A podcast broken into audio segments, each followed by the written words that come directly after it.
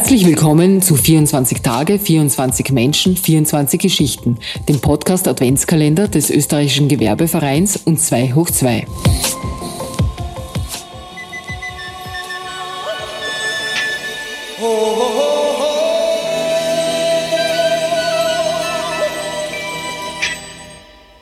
Everybody was kung fu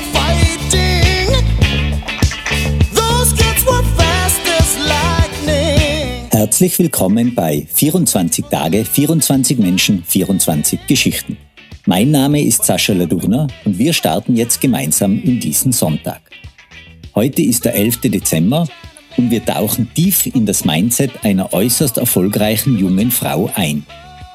Stellen Sie sich vor, Ihr großes Ziel ist über vier Jahre entfernt, Ihr gesamter Fokus ist darauf ausgerichtet, aber erst in etwas mehr als drei Jahren entscheidet sich, ob Sie überhaupt die Möglichkeit haben, dieses Ziel zu erreichen.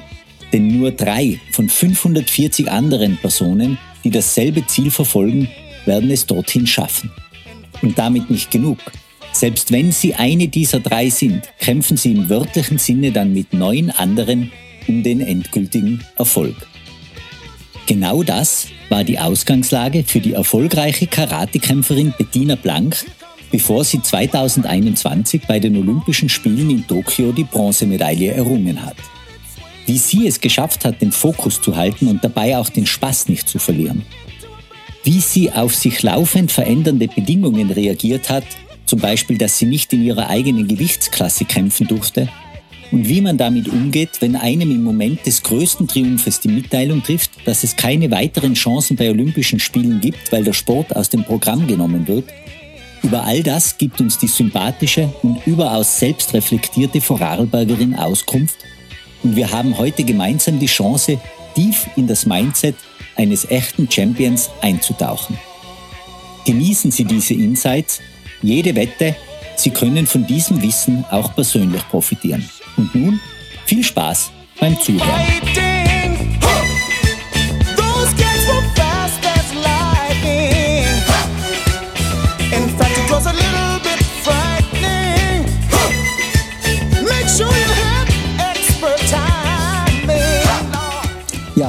Sage ich herzlich willkommen, Bettina Blank. Vielen Dank, dass du dir heute die Zeit genommen hast, bei uns im Podcast mit dabei zu sein. Danke dir, dass ich dabei sein darf. Bettina, du bist Spitzensportlerin, du bist erfolgreiche Olympionikin, Bronzemedaillengewinnerin in Tokio. Ganz klar, du weißt, wie man Fokus hält.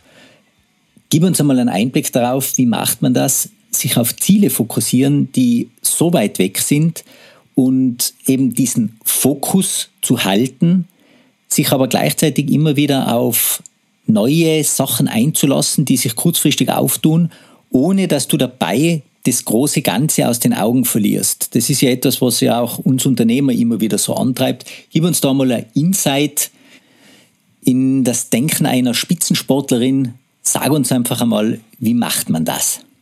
Ja, das ist, glaube ich, eine Herausforderung in sehr vielen Lebenssituationen. Im Sport ist das natürlich tagtäglich äh, ein Thema, wie man das am besten handelt. Ähm, ich kann das sehr gut von meinen Erfahrungen von der Qualifikation für die Olympischen Spiele sprechen. Da war das ganz markant, dass das große Ziel, das weit weggelegene Ziel klar ist und wie werden die Zwischenschritte bis dorthin gemeistert, ohne dass man sich verrückt macht auf etwas, was in vier Jahren ist, weil zuerst muss man seine Arbeit vorher erledigen, dass man überhaupt die Möglichkeit hat. Es ist in dieser Zeit, in diesen Jahren einmal besser gelungen, mal weniger gut, aber es waren alles Erfahrungen. Und was es mir gelehrt hat, dass es ganz wichtig ist, einen Schritt nach dem anderen zu setzen. Klar, das andere große Ziel spielt immer im Hinterkopf mit, aber wie schaffe ich es wirklich, der Fokus aha zum Brecher auf eine Woche oder sogar auf Tage? Also das Tagesziel, was kann ich machen, wie kann ich was machen, dass ich aktuell, wie es mir gerade geht, das Beste aus mir heraushol und dass ich so für so Schritt für Schritt ein bisschen weiterkomme, Und ja, bei der Wettkämpfe war es natürlich eine große Herausforderung, weil man weiß, was bei einem Qualifikationswettkampf auf dem Spiel steht. Wenn man abliefert, ist es gut für die Quali. Wenn man das nicht herkriegt, ist es negativ. Und da das zum Ausblenden, um was es eigentlich geht, äh, war, war sehr große Challenge auch für mich. Aber ich habe gemerkt, wenn ich es geschafft habe zum Ausblenden, ist alles leichter vor der Hand gegangen und ich habe tatsächlich die Leistung auf den Punkt bringen können. Herunterbrechen und Tagesziele oder Wochenziele zum Setzen war für mich da ein Schlüsselpunkt. Ich habe da nämlich ein Foto gesehen von dir äh, während eines Trainings bei dir im äh, Olympiazentrum in Vorarlberg, wo im so ein Banner hängt, wo die olympischen Ringe drauf sind und drunter steht, It's not every four years, it's every day. Und kann man da sagen, das ist schon so ein Credo, das man einfach auch äh, sich mantramäßig verinnerlichen muss, wenn man langfristig einen Erfolg haben will. Ja, also das ist ein ganz ein cooler Leitsatz, der es ziemlich gut auf den Punkt trifft. Das ist eigentlich auch abgebildet im Olympiazentrum in Vorarlberg.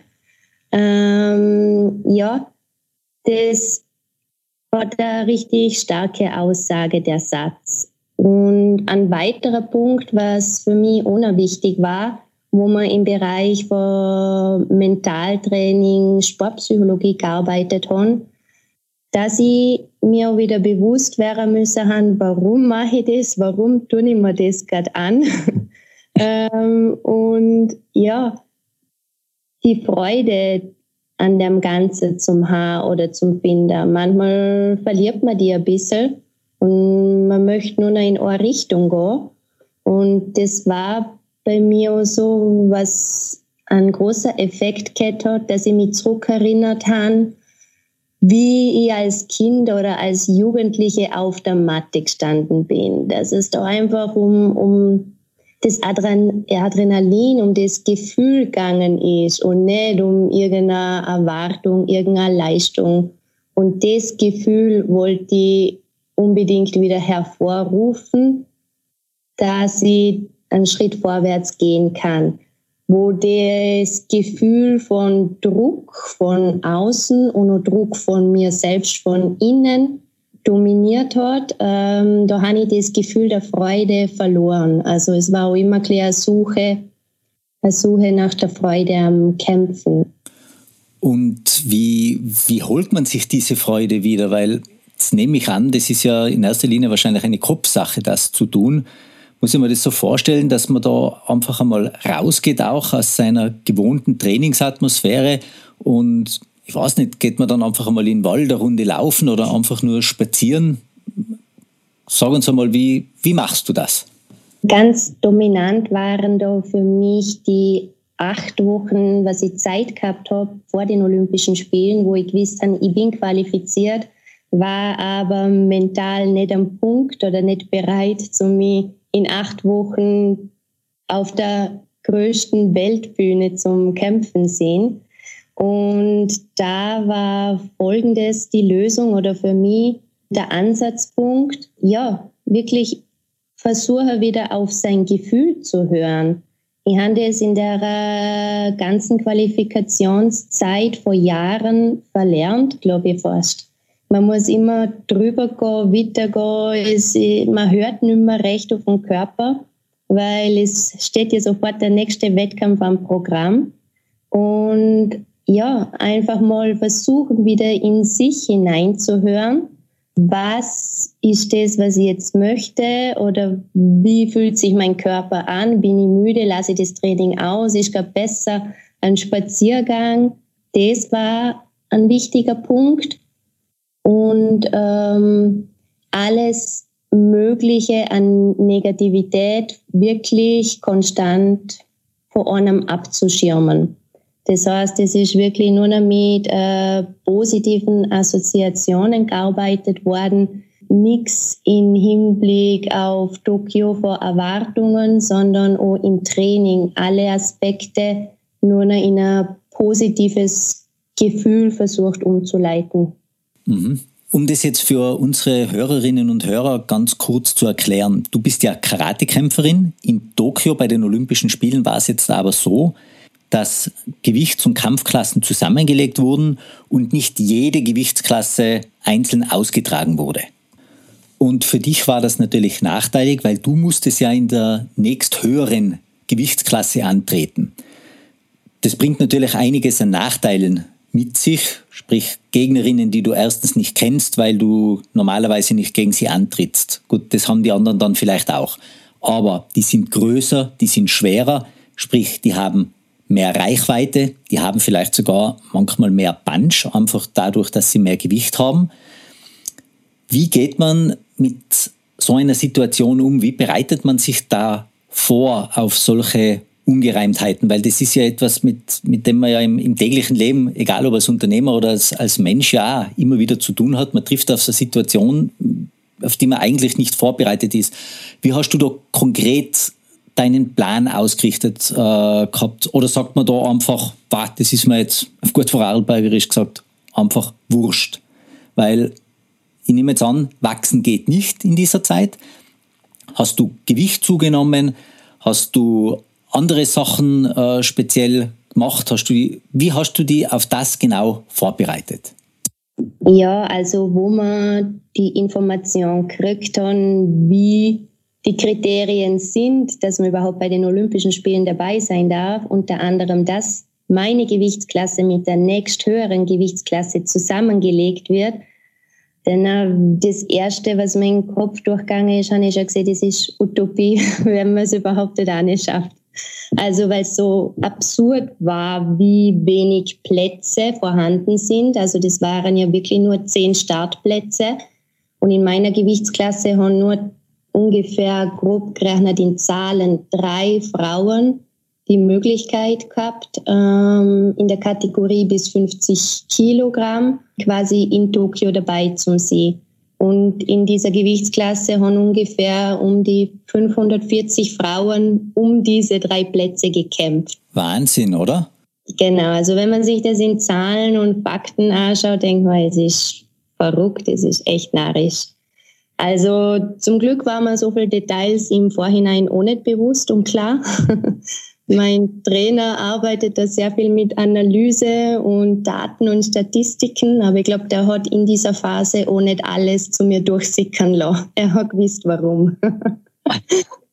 Am Anfang der Qualifikation war eben die Gewichtsklasse noch kein großes Thema, weil der Fokus auf der eigenen gelegen ist. Das war auch die Gewichtsklasse, in der ich quasi meine Qualifikationsturniere bestreiten müssen habe erst so quasi in dem Jahr der Olympischen Spielen, also 21, ist das Thema sehr dominant geworden, da ich gute Chancen hätte, zum tatsächlich dabei zu sein.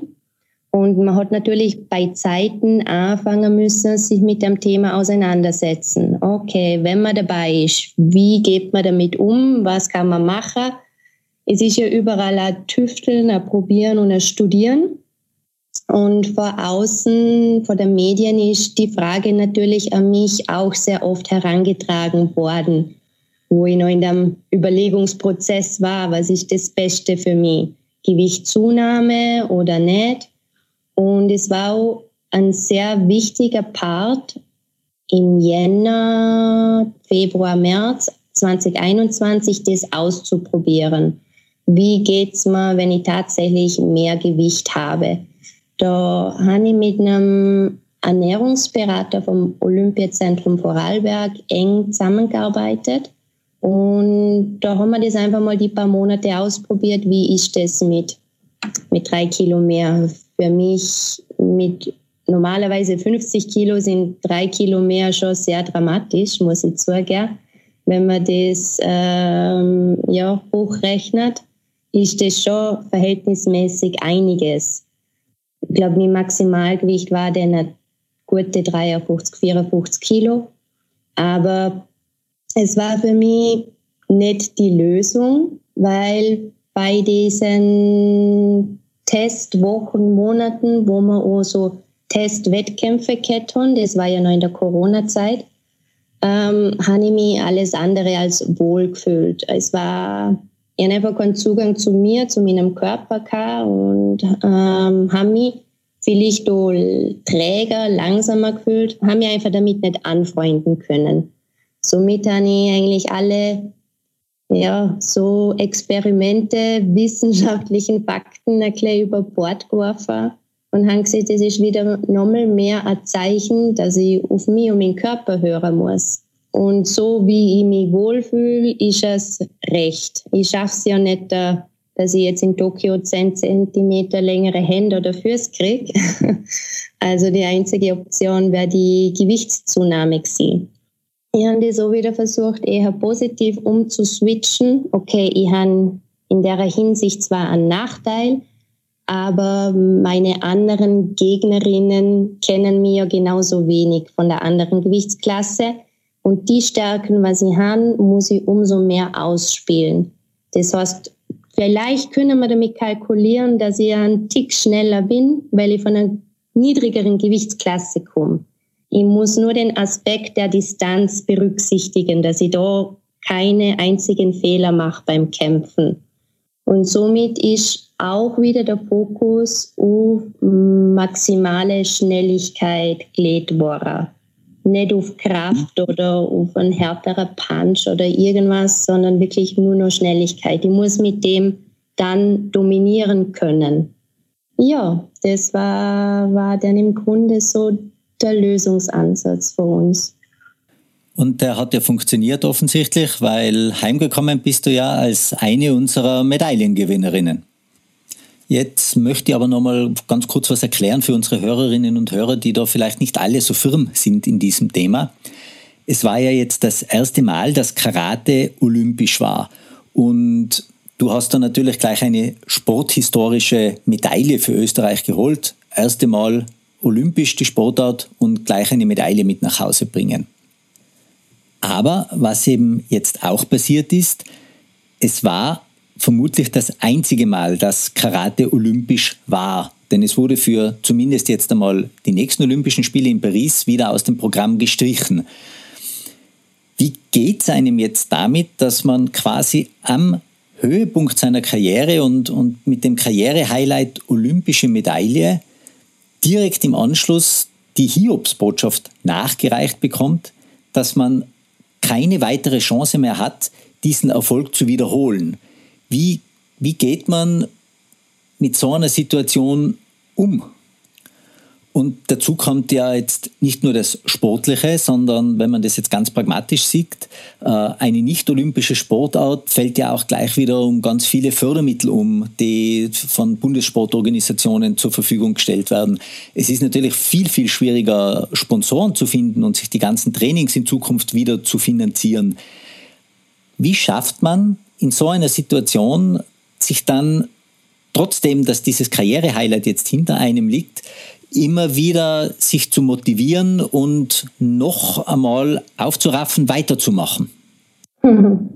Es war ja bei mir persönlich sehr lang kein Ziel, bei den Olympischen Spielen dabei zu sein, weil einfach die Möglichkeit nicht vorhanden war, da Karate ja nicht olympische Sportart war.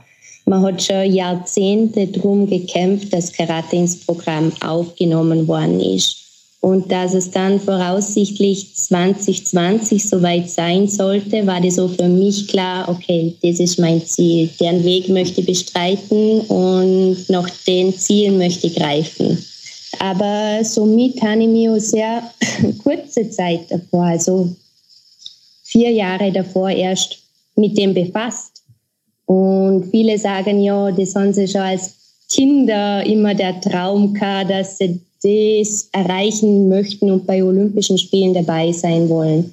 Also das ist einmal schon der erste Unterschied.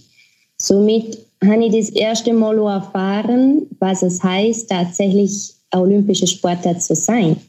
Somit äh, waren die Förderungen ganz andere, was man vorher getan was mir natürlich sehr geschätzt haben, weil wir das nicht kannt haben. Das war alles Neuland. Und ich muss dazu sagen, ohne diese Unterstützung auf diesem Weg nach Tokio hätte ich den ganzen Qualifikationsprozess gar nicht bestreiten können aufgrund von finanziellen Gründen. Also unser Fachverband hätte es wahrscheinlich nicht stemmen können. Da haben wir die Unterstützung vom österreichischen Olympischen Komitee gehabt. Da waren unsere Formeltüren aufgemacht worden, wo, wo uns wirklich eine professionelle Vorbereitung ermöglicht haben. Ja, dann äh, haben wir natürlich das große Ziel gehabt und das ist so unglaublich äh, erfolgreich zu Ende gegangen, was für uns ein Wahnsinn war. Und mit dem, ja, Träumer tut man immer, aber haben wir nicht erwartet.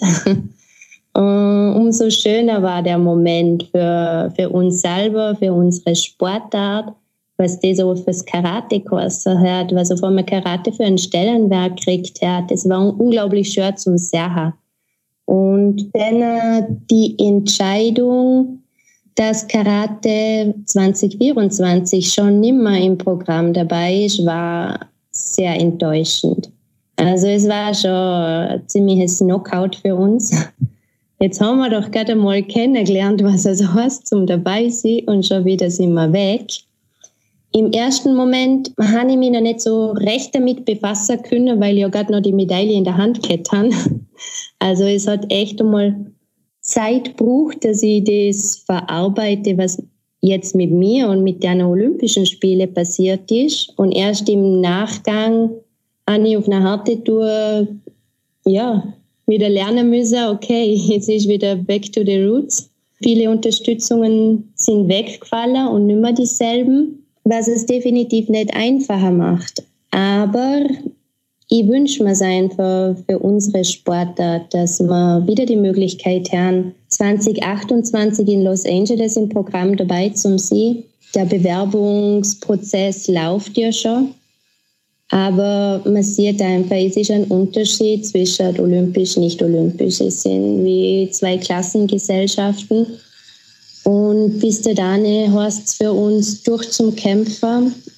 Und für uns Sportler, man unterliegt einer Struktur in dem System. Du hast keine, keine Macht in irgendeiner Form. Ich habe mir die Sportart ausgesucht, weil ich sie gern mache, weil ich immer fröd und einen Spaß gehabt habe, aber nicht, weil ich geschaut habe, ob es im olympischen Programm ist oder nicht. Ich glaube, es ist eine sehr herzeigbare Sportart, wo es sehr spannend ist und wo Menschen bewegt, wie ich das jetzt mitgekriegt habe in Tokio, wie die Emotionen von meinem Kampf an die Zuschauer übergeschwappt ist. Das hätte man niemals vorstellen können. Und das hat mich so, so bewegt und hat mir auch so viel zurückgegeben. Und ja, jetzt liegt es an unserer Sportart, Mm, sich da einfach gut zu positionieren und weiter zu kämpfen. Ja, das heißt, es ist wie so oft im Leben, es gibt diese Ups und Downs und man muss sich bei dir sogar im wörtlichen Sinne einfach einmal wieder zurückkämpfen. Bettina, ich möchte mich bei dir recht herzlich bedanken für diesen wirklich einzigartigen Einblick in das Mindset einer Spitzensportlerin, von dem wir, glaube ich, wirklich auch, äh, egal ob jetzt als Unternehmer oder als, als Mensch, wahnsinnig profitieren können. Ich für mich persönlich nehme jetzt auch wirklich mit, dass es ganz, ganz wichtig ist, den Spaß nicht zu verlieren und immer daran zu denken, dass es nicht allein der Erfolg ist, wegen dem man etwas macht und tut, sondern dass es eben auch etwas sein soll, das man einfach gerne tut. Und vielleicht müssen wir uns das einfach auch draußen im normalen Leben immer wieder öfters vor Augen halten. Ich wünsche dir und allen deinen Lieben äh, eine wunderbare Vorweihnachtszeit, einen guten Rutsch und vor allem ein sportliches, aber nicht nur sportlich erfolgreiches Jahr 2023 und danke noch einmal, dass du dir die Zeit für uns genommen hast.